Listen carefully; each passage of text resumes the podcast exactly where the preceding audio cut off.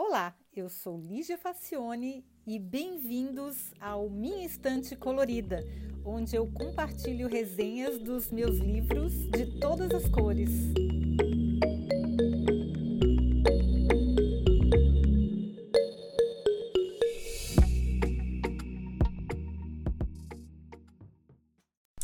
Olá! Nossa, essa prevenção que eu tenho contra livros de autoajuda ainda vai me fazer perder muita coisa boa. O que me salva é que eu vivo cercada por pessoas inteligentes e muito menos preconceituosas do que eu. E olha que sorte! Foi numa aula de pós-graduação que um aluno me indicou esse livro. É um clássico, faz muitos anos já também. Esse livro é bem antigo, mas ele sempre vale porque é um livro muito, muito interessante que a gente aprende muita coisa com ele. E aí, esse livro é A Revolução do Lado Direito do Cérebro. Eu li em português mesmo, porque faz muito tempo que eu li esse livro, do Daniel Pink. Então, vai, vai ter como todo mundo poder ler. Eu custei um pouco para achá-lo, porque as livrarias eram pródigas em livros bem cheios de besteira, e esse título é, não ajudava muito, mas valeu demais a pena. Ele estava na seção de autoajuda, né? Mas ele não é um livro de autoajuda, não. É um livro de ciência. E depois eu li outros livros do Daniel Pink, inclusive tem um deles resenhado aqui no podcast, que se chama Quando, que é bem mais recente, mas eu me lembrei de trazer esse aqui porque esse aqui é um clássico, ele é um livro antigo, mas ele é muito válido ainda, ele ganhou outras edições porque e atualizações porque ele é muito importante mesmo. E aí o que que acontece? O autor apresenta de uma maneira simples e didática, porém muito bem fundamentada, as fases da nossa valorização como profissionais na história da economia recente. Na era industrial, o mais importante era ter músculos e persistência diante da adversidade. Gente com esse perfil era imprescindível nas linhas de montagem e estava no topo da valorização. Brutamontes incansáveis inspiraram personagens heróicos e inesquecíveis, ícones do ser humano ideal. É só pensar nos super-heróis, são todos fortes fisicamente, são a maior, a maior parte, pelo menos, né? Os mais recentes, menos. Mas sempre são brutamontes, ou muito fortes. Com o advento da era da informação, onde os computadores entraram em cena, bom mesmo era o sujeito que pensava de maneira estruturada, fera em lógica e matemática.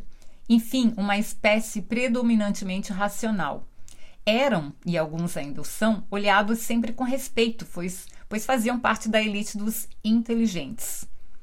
Até hoje a gente fala, ah, uma pessoa que é de exatas, que é físico ou matemático, ou alguma coisa das ciências exatas, as pessoas pensam, nossa, que pessoa inteligente, nossa, o fulano é, deve ser um crânio. Mas porque tem uma, uma inteligência específica na área lógica, né? O Pink argumenta que essa classe, representada principalmente pela a galera da tecnologia, está sendo substituída por profissionais mais baratos, oriundos principalmente da Ásia, Índia, Tailândia e China na dianteira. Europeus e americanos que estavam na crista da onda viram sua praia repentinamente ser tomada por holes e estão tomando um caldo atrás do outro. Os salários caíram e a competência subiu. Pois é, mais ou menos, né? Porque hoje a gente está vendo um revertério aqui na Europa, pelo menos, onde eles estão pedindo, pelo amor de Deus, para alguém da área de tecnologia trabalhar nas empresas. Está faltando bastante gente na área de tecnologia. E o pessoal da Índia, da Tailândia, enfim, dos outros países não está conseguindo suprir. Então, sempre não é uma coisa em detrimento da outra, sempre vai precisar gente que também faça essa parte lógica estruturada. Apesar de que agora está muito menos automatizada, né? Porque você precisa tomar decisões, mas não fazer a mesma coisa que uma máquina faz. Bom, o autor conclui que nós estamos entrando agora na era conceitual, onde é preciso substituir a capacidade de análise pela de síntese integrar em vez de modularizar, dar mais espaço para o emocional e o artístico, fazer as coisas de uma maneira diferente da lógica e convencional ou simplesmente desenvolver a capacidade de cativar e emocionar. E aí é uma coisa muito bacana porque ele usa a metáfora dos dois lados do cérebro. E é uma metáfora, tá, gente? Porque eu tenho resenhas de outros livros que dizem que é isso é só uma metáfora mesmo porque ela não se sustenta do ponto de vista científico que o esquerdo é analítico e ocupa-se com a razão e com a estrutura e com a modularização das informações, e que é com esse lado que a gente aprende a ler, escrever e formar palavras, e a atribuir significados aos números e a encadear sequências lógicas, a analisar criticamente um problema. Esse seria o lado esquerdo. O lado direito ocupa-se da síntese e trata da emoção, do subjetivo, do contextual, e é o lado que reconhece um rosto, que interpreta e entende piadas e frases de duplo sentido e que sintetiza informações, que conecta, cria e inova. Isso não é bem verdade, como eu falei. Existem livros mais recentes que derrubam essa divisão, que não é um lado racional e o outro é emocional. Não é, nosso cérebro não é simples assim, tá tudo muito mais conectado do que a gente imagina, mas como metáfora, é, naquela época que ele escreveu o livro, valia. O lado esquerdo, então, seria o lado sequencial e o direito seria o lado simultâneo. Mas a parte importante desse livro, se a gente é, desconsiderar essa, essa metáfora, ou, ou não é que desconsiderar a metáfora, é que considerar considerá-la apenas como metáfora mesmo, não como verdade anatômica. Então, o que, que ele diz? Que todo mundo precisa dos dois para viver e sobreviver. Mas só que o lado direito andou meio esquecido e desvalorizado por uns tempos. Agora ele volta a ser lembrado e vitaminado para contribuir mais. E como bem lembra Pink, a excelência se produz quando os dois lados superpoderosos viram amigos e transpõem a barreira que os separa. Nenhum é mais importante que o outro. Para mim, essa é a chave de tudo. Essa é a parte mais importante do livro. Nenhum é mais importante que o outro. Mas para quem desenvolveu muito só um lado, convém dar uma atenção agora para o outro também. Senão, não vai conseguir se adaptar. Um conceito que o autor utiliza muito bem para demonstrar a revolução do lado direito é a crescente popularização do design, onde antes só se via tecnologia. Ele demonstrou isso com uma abordagem tão original que me surpreendeu pela simplicidade e pela síntese do problema. Eu, eu sempre uso esse exemplo que ele mostrou no projeto de uma torradeira. Do ponto de vista racional e técnico, ela tem que funcionar direito, claro que essa é a utilidade do objeto. Mais projetada por um designer, ele também vai cuidar de lhe prover um conceito que deve traduzir um significado. Quer dizer, olha só, pensa no uso de uma torradeira.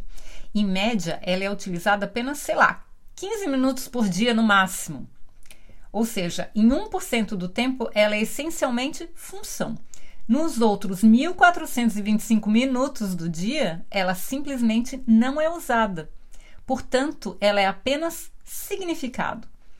Então, por que, que não dá mais atenção ao aspecto conceitual ao se conceber um objeto? Por que não construir torradeiras lindas que tragam prazer aos olhos e ao tato? De novo, ressalte-se que a função, ou seja, a utilidade, a razão, continua sendo indispensável. Porque ninguém quer uma torradeira que não funciona. Mas o significado, ou seja, a forma, a mensagem, a emoção, a estética, precisa ser melhor tratado.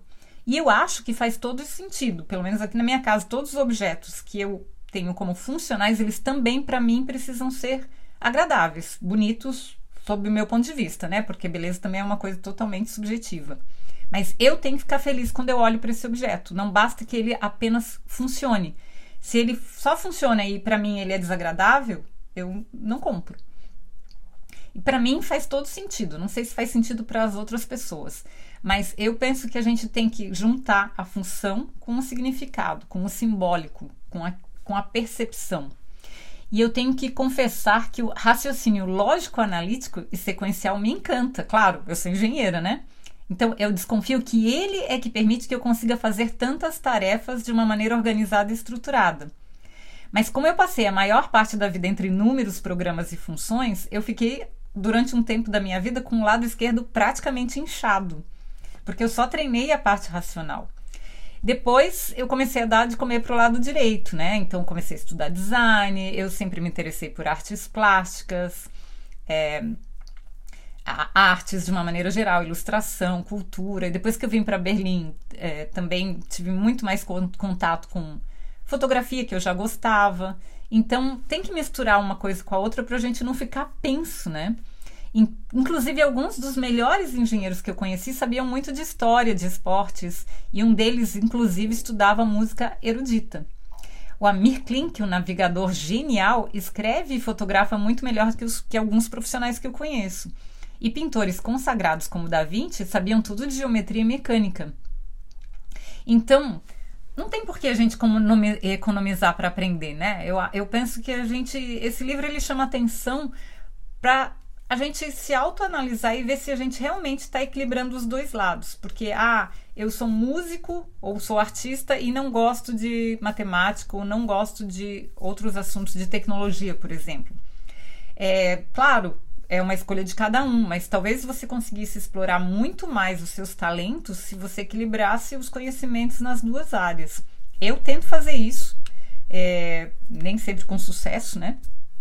Mas eu penso que a gente poderia florescer muito mais como seres humanos com os nossos talentos se a gente seguisse o conselho do Daniel Pink e tentasse equilibrar o lado simultâneo, o lado sequencial, o lado lógico e o lado intuitivo, porque é isso que nos faz humanos. A gente ter essas duas possibilidades para combinar da maneira que a gente gostar, né? Da maneira que a gente preferir. E a combinação é que faz cada ser humano ser tão diferente do outro e tão único e tão especial, né? Então, eu, esse livro, como eu falei, ele é antigo, mas eu acho que ele ainda tem bastante valor. É, tirando a questão da, da, da, metáfora dos dois lados do cérebro, que, como eu falei, os livros de neurociência já derrubaram isso, mas eu penso que a ideia da metáfora ela ainda vale bastante. Tá bom? Eu espero que vocês tenham gostado e quem tiver interesse no livro, eu vou colocar o link para a Amazon do Brasil para comprar, se tiver interesse.